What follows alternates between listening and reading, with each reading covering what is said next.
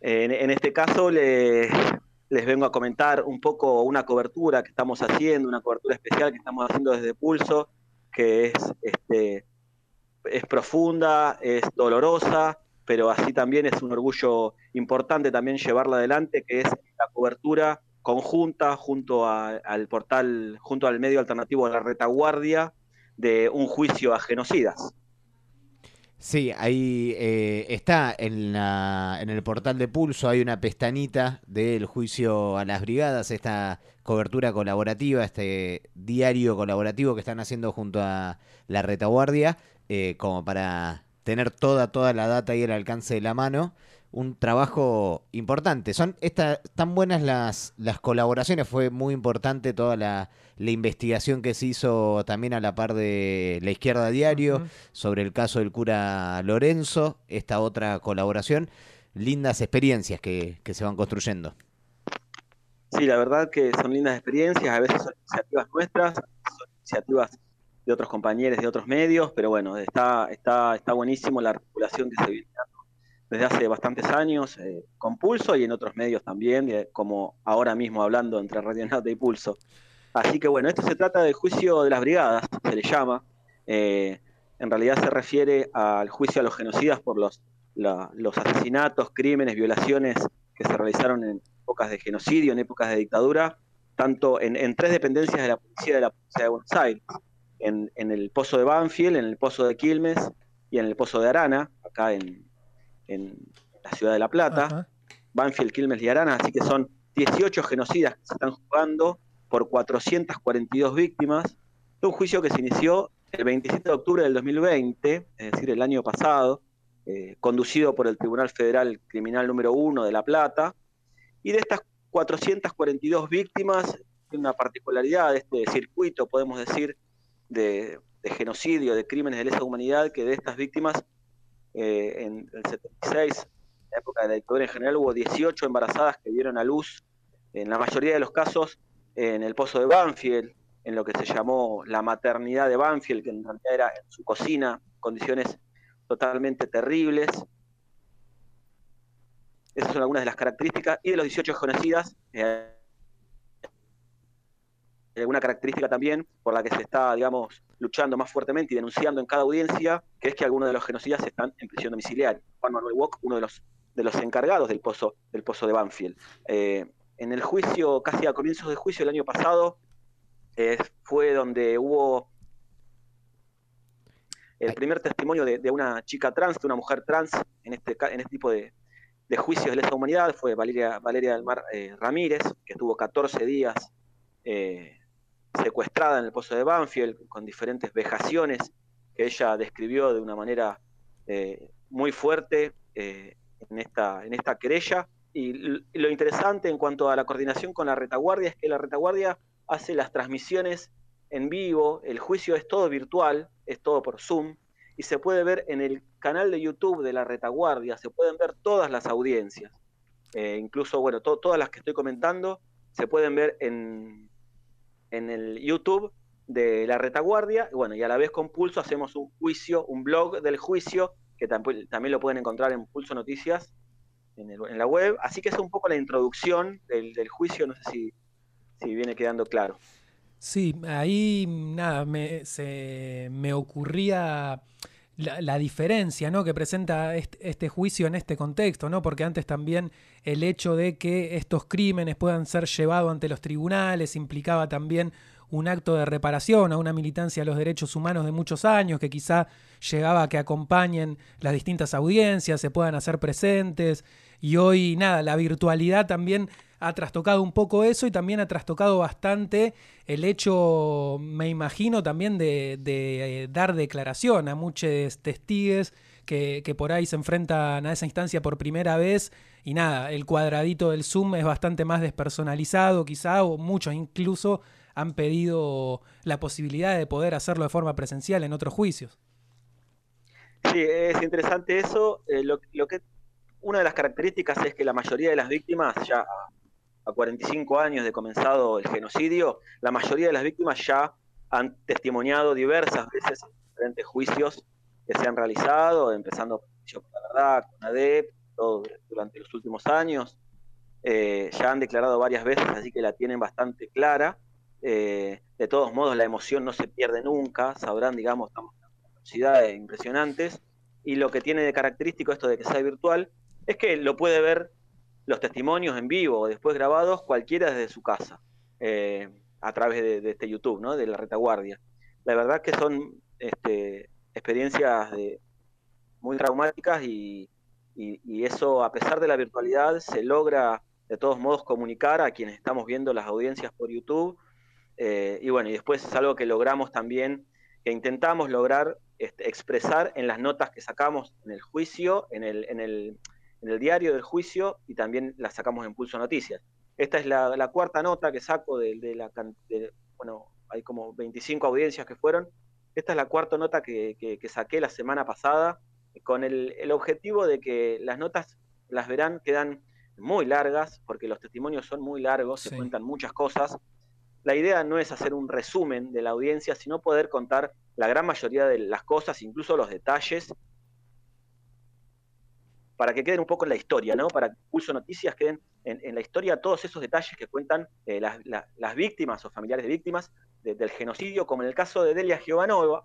Si quieren pasamos a, contar un poco ese, ese testimonio que, que la idea es comentar un poco esta nota. ¿Les parece?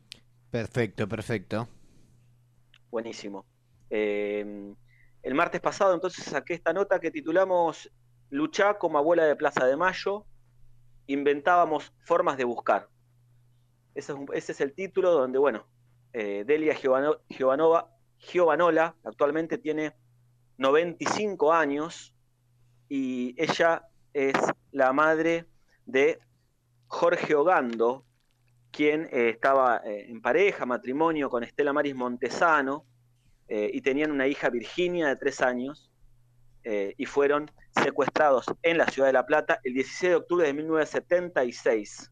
Entraron la patota a su casa en la ciudad de La Plata ese día y secuestraron a Jorge, de 29 años, secuestraron a Estela Maris, de 27, y dejaron en la casa durmiendo a Virginia, con tres años durmiendo en la cuna, la dejaron ahí, avisaron a una vecina, y a partir de ahí comienza un poco la historia de Delia Giovanola, una, una, maestra de grado, platense, eh, que en el año 76 entonces cambia su vida fuertemente por el secuestro de su hijo, su nuera, y porque también se hace cargo de la crianza de su nieta, ¿no? la Virginia Hogando, con tres años, eh, Delia cuenta eh, cómo fue su vida a partir de ese momento que ella estaba viviendo en Ciudad de Buenos Aires, en Villa Ballester, empieza a criar a su nieta y de golpe le llega la invitación de otra señora que también había su hijo, que su hijo, digamos, no, no, volvía a su casa, eh, y, deciden ir a Plaza de Mayo, donde parecía que se estaban juntando algunas madres.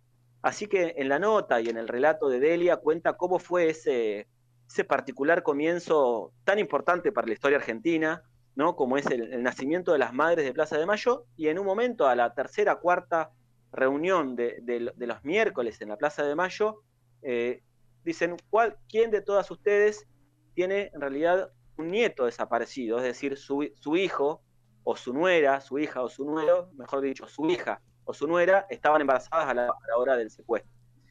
Así que Delia ahí a su paso al costado y junto a otras abuelas eh, eh, fundan Abuelas de Plaza de Mayo.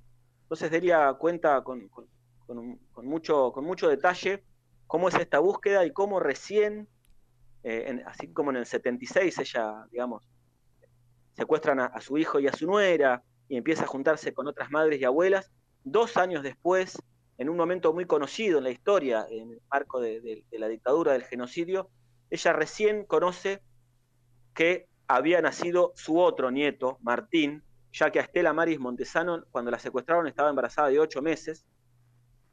Eh, eh, en el 78, entonces, a través de un comentario de una conocida de La Plata, conoce que Martín había nacido en el 76 en el marco ¿no? de Estela Maris pariendo en la cocina del pozo de Banfield.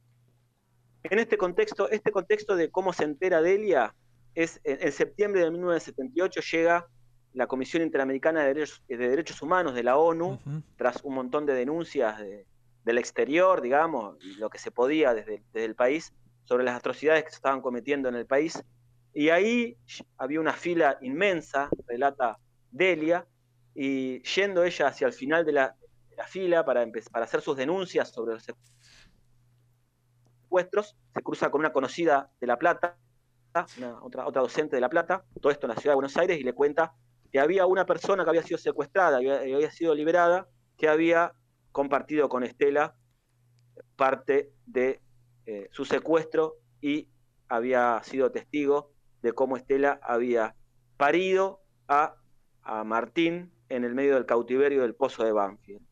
Esta mujer que, le comenta esto, esta, esta, mujer que es testigo de, compartir con Estela Maris Montesano el nacimiento, se llama Alicia Carminati. Si les parece, para hacer una pausa de toda esta cantidad de información, eh, vamos a escuchar, les pido ese audio de aproximadamente dos minutos, donde Delia cuenta en primera persona cómo fue esa mañana de septiembre del 78, donde desde Villa Ballester viaja, ya con dos años, un año y medio de ser abuela de Plaza de Mayo, eh, viaja al centro de la ciudad de Buenos Aires, a la Comisión Interamericana de Derechos Humanos, y tiene las primeras noticias sobre el nacimiento de Martín, su nieto. Vamos a escucharlo, si les parece. Dale. En el año 78 es decir, éramos muy nuevitas, vino a la Argentina la Comisión Interamericana de Derechos Humanos, donde nosotras teníamos, cada una de los desaparecidos, de los familiares, teníamos que denunciar la desaparición del familiar. Por supuesto, todas mis gestiones iban dirigidas a Jorge y Estela. Y de ahí crucé caminando eh, por Avenida de Mayo, donde estaba la Comisión Interamericana, pero la cola era eterna, era una cola larguísima, iba para colocarme en el fondo de la cola, es decir, en el lugar que me correspondía, cuando paso frente eh, de un lugar de la cola, me llaman, Delia, Delia, vení, que te quiero comentar algo. Era una directora de una escuela de La Plata, que me llama y me empieza a contarme sobre el nacimiento de Martín. Dos años ya tenía Martín de, de nacido. Y ahí me cuenta que estando en la escuela, a fines del 76, liberan a una desaparecida de nombre Alicia Carminati, que había sido llevada cuando los alumnos de la noche de los lápices, tenía 16, 17 años cuando la llevan a Alicia, la ponen a ella en una celda. Ahí estaban los chicos de las noches de los lápices. En octubre los llevan a Estela y a Jorge el 16 de octubre y a Estela la ponen con Alicia Carminati en la misma celda y a Jorge en la celda del padre. Esos son los datos que todo eso me lo, cuenta Erenia ahí en la cola. Pero ahí me cuenta que Martín nació el 5 de diciembre del 76 en cautiverio de Estela. Me cuentan los primeros datos eh, rápidos y, y, sueltos ahí en la cola, que nació, que Estela lo tuvo con ella y después la devuelven a la celda sin Martín pero ella alcanza a llevar con ella el cordón umbilical que va pasando de celda en celda hasta que llega a la celda de Jorge, el cordón. Lo único que pudo ver de su hijo fue el cordón umbilical. Entonces mi búsqueda a partir de ese momento es de un nieto varón rubio de ojos celestes. Y la mirada mía es cada vez que veía un bebé rubio, un chiquito rubio de ojos celestes, lo seguía con la vista, pensando, ¿será mi nieto? Eh, es decir, lo que uno piensa que va en favor, le juega en contra también, porque era más dura la búsqueda, más personalizada. Ahí escuchábamos entonces el primer testimonio de Delia Giovanola comentando ¿no? esta situación de cuando se entera en el año 78 del nacimiento de su nieto y cómo reencausa su búsqueda y lo que implica también en términos personales, ¿no? Sí, la verdad que una genia, Delia, cómo, cómo, cómo describe todo ese dolor, eh, es impresionante. Quizás, eh, seguramente las mediaciones eh, sean distintas a las personas que escuchan la radio, que escuchan Radionauta en este momento, me escuchan a mí comentando el testimonio de Delia, que comenta cómo fue su búsqueda. La verdad que eso es una mediación que quizás, si, logra comunicar, es imposible que logre comunicar lo que Delia cuenta y escucharla en vivo o escucharla en, YouTube, testimoniar eh, sobre, sobre todo lo que pasó ¿no? en sus 95 años y sobre todo después del año 76, donde es secuestrado su hijo, Jorge Ogando, con Estela Maris Montesano, embarazada de 8 meses, y a partir de ahí Delia entonces cría a, a, su nieta Virginia y después empieza la búsqueda de su nieto Martín y bueno, para agregarle algo más, quizás algunos ya, ya, sepan la historia, después eh, Virginia eh, a sus 35 años decide quitarse la vida en Mar del Plata, hace, hace poco tiempo, eh, así que la historia es terrible. Y bueno, últimamente, el año pasado, el año anterior, cuando uno escuchaba que se venía el juicio de las brigadas, el juicio unificado de las brigadas de, de Banfield, Quilmes y Lanús, quizás en la primera escucha a uno no le, parecía que sea algo tan eh, que se relacione tanto con la ciudad de La Plata, con el trabajo que uno hace en general. Y la verdad que eso es de, una ignorancia impresionante y me pasó a mí, eh, porque la verdad eh, es fuertísimo todo lo, que, todo lo que cuentan está muy relacionado a, las, a, las calles que caminamos todos los días en la ciudad de La Plata, a los conflictos, a la gente, cada, uno de, cada una de las audiencias eh, hable quien hable, eh, siempre hay, o sea, mencionan las direcciones, los lugares, eh, y bueno, es muy fuerte eso. así que si les parece, ahí Delia comentaba un poco algunos de los detalles más macabros de cómo Estela Maris Montesano, a sus 27 años, tiene a, su bebé en el medio de la maternidad de Banfield, en el medio de, un, de secuestros, con, los ojos vendados y las manos atadas. Eh, si les parece, tenemos una, parte más de Delia, la última parte de Delia, la segunda parte de, Delia Giovanola, a los 95 años, comentando, describiendo un poco más cómo fue ese nacimiento que ella después pudo reconstruir en, la cocina de, esta comisaría de Banfield. Vamos a escucharla. Eh, me cuenta que estaban en el pozo de Banfield y que el 5 de diciembre de 76 Estela empieza con dolores de parto y todos los la gente que estaba en el pozo de Banfield ante los pedidos de ayuda de Estela empiezan a golpear la reja para llamar a los guardias. Cuando viene el guardia, la llevan a Estela y detalles que me entero después de, cómo la llevan y dónde la llevan, la llevan al lugar de donde iba a parir a su hijo, que era la cocina de ese lugar. Y la camisa donde la, donde la ponen a Estela para, para parir, era una puerta de metal y la atan de manos y le ponen una capucha o le tapan los ojos y atada. Y ahí tiene a su bebé. Eh, cuando termina el parto, la obligan, según me enteré después, la obligan a lavar el lugar, a baldear el lugar, cosa que le provoca, después me entero, una infección postparto, que es lo que le provoca el fallecimiento, pero eso lo, lo supe muchos años después. Y me causó tanto dolor que bajé una cortina por muchísimos años, por muchísimos años no me acordé de eso. Este, bueno, tiene a su bebé, lo tiene con ella cuatro o cinco días hasta que corta el, el cordón y la devuelven a la celda cuando la devuelven a la celda, lo hace gritando y pidiendo y clamando por su hijo. hasta que va un guardia a calmarla y decirle que no era un lugar apropiado para que viva un bebé, que nada mejor que la familia. Y sí o sí, a la familia volvió cuando ese bebé tenía 39 años.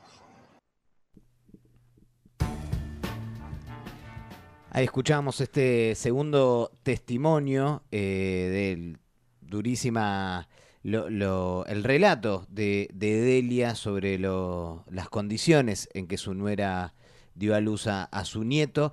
Y es eh, impresionante, yo mientras tanto iba releyendo la, nota, de esta nota completa en, el diario del juicio de las brigadas.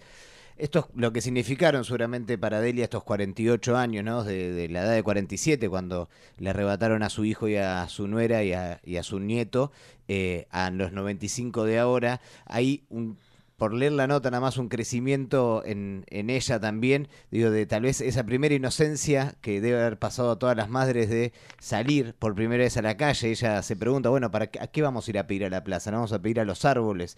Eh, y después una, una, según una maduración en, en, toda la lucha, un acompañamiento a su nieta, el triunfo después de recuperar también a, a su nieto, nada, muy, muy bien eh, relatado en, en, esta nota eh, que está en, el diario del juicio.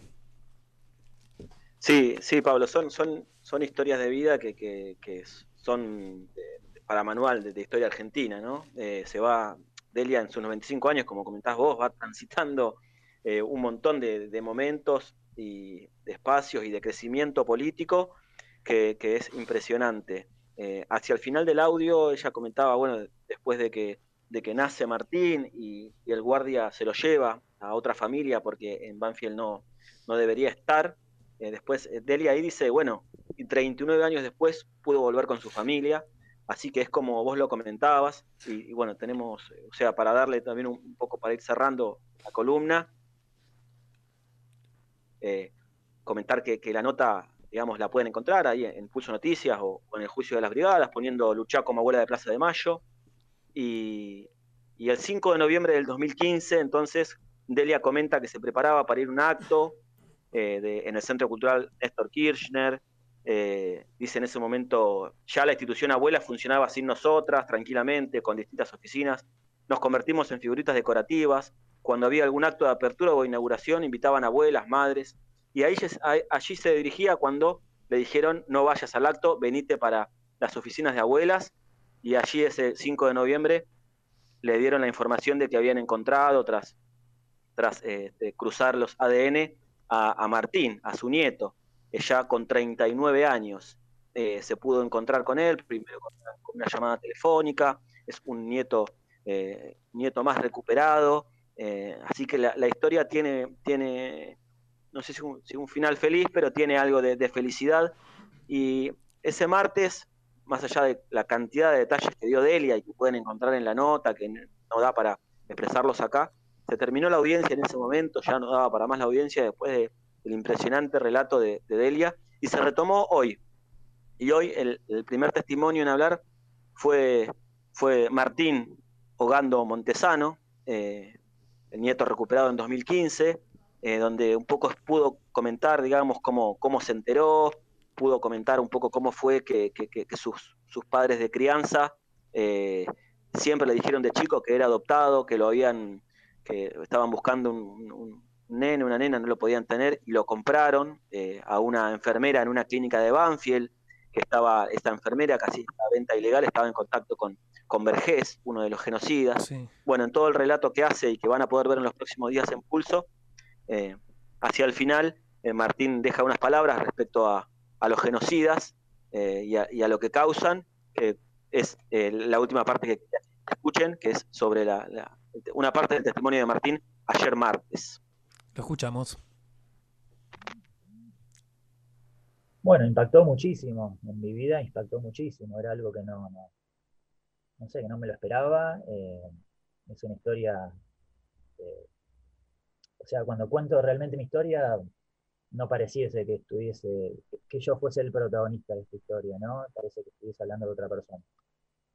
Este, en mi vida eh, el 2015 fue un antes y un después, ¿no? De que me entero de todo esto. es una historia de mucho dolor, de mucha muerte, de padres torturados y desaparecidos, de una hermana que, a consecuencia de todo esto no pudo seguir viviendo más. Y, bueno, al margen de, todo este dolor, eh, también eh, la, verdad de uno, también eh, conocer la verdad de uno también reconforta, ¿no? Por lo menos a mí es lo que me pasa. y bueno, lo que, lo, que digo que esto, estos genocidas, en mi caso, y creo que en todos los casos, ¿no? Donde hubo de los demás desaparecidos y familiares desaparecidos, nos arruinaron, arruinaron mínimo cuatro generaciones, eh, porque le arruinaron la vida a mi abuela, le arruinaron la vida obviamente a mis padres, me arruinaron la vida a mí a mi hermana y a nuestros hijos. Eh, hoy por hoy no, por ejemplo, no puedo, no, no, no conozco a los hijos de mi hermana, que son mis sobrinos de sangre, eh, no los puedo conocer, pero bueno, por un tema de ellos, que, les ha pegado muy fuerte, obviamente, lo que le pasó a su madre. Y bueno, somos cuatro generaciones, ¿no? Que, estos genocidas este, han, arruinado, los represores, genocidas. Aprovecho a, pedir eh, cárcel, cárcel común y efectiva. Eh, nada de domiciliaria, ¿no? Eso parece un chico cárcel común y efectiva para, para esta gente, si se puede llamar gente, ¿no? Estos represores que nos han arruinado la vida tanto, tanto. Ahí escuchábamos entonces el testimonio de, Martín Ogando realizado el día de ayer en estas audiencias del juicio a las brigadas. Y bueno, repasamos también la historia de Delia Giovanova, su abuela, eh, y nada, estos testimonios que también, como decíamos hace un rato, atraviesan en el cuerpo y, calan hasta los huesos, ¿no? Parte de, toda esta historia trágica que le tocó vivir eh, al pueblo argentino y que también de alguna manera, como decía Martín, impactaba de manera directa en un montón de generaciones de estas familias que han sido víctimas del terrorismo de Estado. Así es, eh, bueno, nada, para cerrar, compas, gracias por el espacio. Han pasado 45 años desde el inicio del genocidio, comenzó antes también, eh, como ya saben, así que eh, llega con, muy, muy, muy tarde, muy tarde los juicios, muchas víctimas han, han, fallecido, muchos represores también han fallecido en libertad, pero bueno, este, ahí vamos a seguir estando, es importante también pedir, como, hacía Martín, la cárcel efectiva para los genocidas, algunos están en prisión domiciliaria, eh, así que se pide por eso. Y bueno, todos los martes entonces a las nueve y media de la mañana, a través del YouTube de la retaguardia, pueden ver las audiencias de este juicio unificado de las brigadas de Banfield, Quilmes y Lanús. Y después en la semana vamos sacando las crónicas en Pulso Noticias. Y bueno, dicho sea de paso, eh, el lunes que viene estamos cumpliendo tres años de, cooperativa junto a todos ustedes.